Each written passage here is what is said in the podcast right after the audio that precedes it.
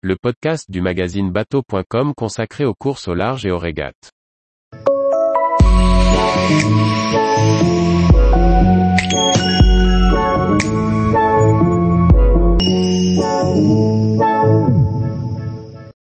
Quelle différence entre l'Outre-mer 5X de Roland Jourdain et le vôtre? Par Briag Merlet.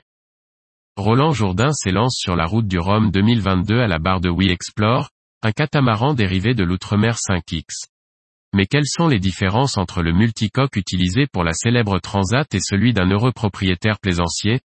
Roland Jourdain a voulu faire de sa participation à la route du Rhum 2022 un manifeste pour des changements dans la construction et l'usage des voiliers. Pour cela, il a donc décidé de partir avec un bateau de série, mais avec quelques modifications. Voici lesquelles.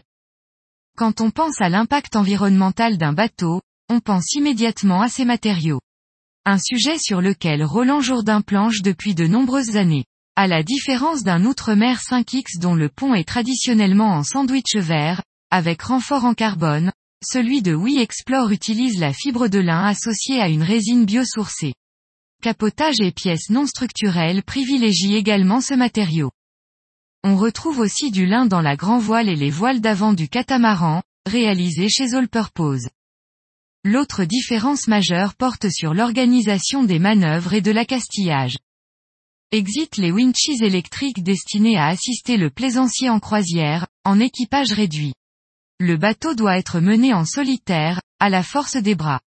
Le plan de pont a donc été revu pour trouver pour chaque écoute et chaque drisse le chemin le plus direct vers le cockpit, et ainsi limiter les frictions. Des démultiplications ont été ajoutées. Les winches sont regroupés autour de deux colonnes de moulins à café. Le poste de barre assis derrière le roof disparaît au profit de barres franches. La visibilité y étant très limitée, d'intelligentes rallonges de commande moteur permettent de se déplacer sur le pont lors des manœuvres de port. Pour centrer les poids, les réservoirs de carburant sont installés dans les coffres en avant du roof, et non sous les couchettes arrière. Le skipper finistérien a fait le choix d'un mât fixe, identique à celui des bateaux de série. Avec un bateau plus léger, il s'offre quelques mètres carrés supplémentaires en remontant les points de drisse. Sur de nombreux postes, Roland Jourdain a privilégié la réutilisation à l'achat de matériel neuf. Les dérives, sont celles d'un multi 50.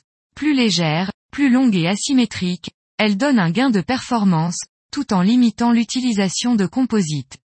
Les winches et moulins à café sont récupérés, comme les spices, retaillés dans d'anciennes voiles de Roland Jourdain. Une couche de peinture suffira à masquer d'anciens sponsors. Enfin, à l'intérieur, le dépouillement prévaut. Les coques sont nues, pas de cloison inutile entre cabines. Seul un filet empêche de tomber depuis la nacelle du carré vers les coques. Une table à cartes et une petite cuisine trouvent place dans le roof. La coursive de la coque tribord abrite les toilettes, probablement les plus vastes de toute la flotte de la route du Rhum. Toutes ces différences additionnées aboutissent à un bateau plus léger de 5 tonnes, et aux différences de performance qui vont avec. Dans 18 nœuds de vent, nous sortions une coque lors de notre sortie. Tous les jours, retrouvez l'actualité nautique sur le site bateau.com. Et n'oubliez pas de laisser 5 étoiles sur votre logiciel de podcast.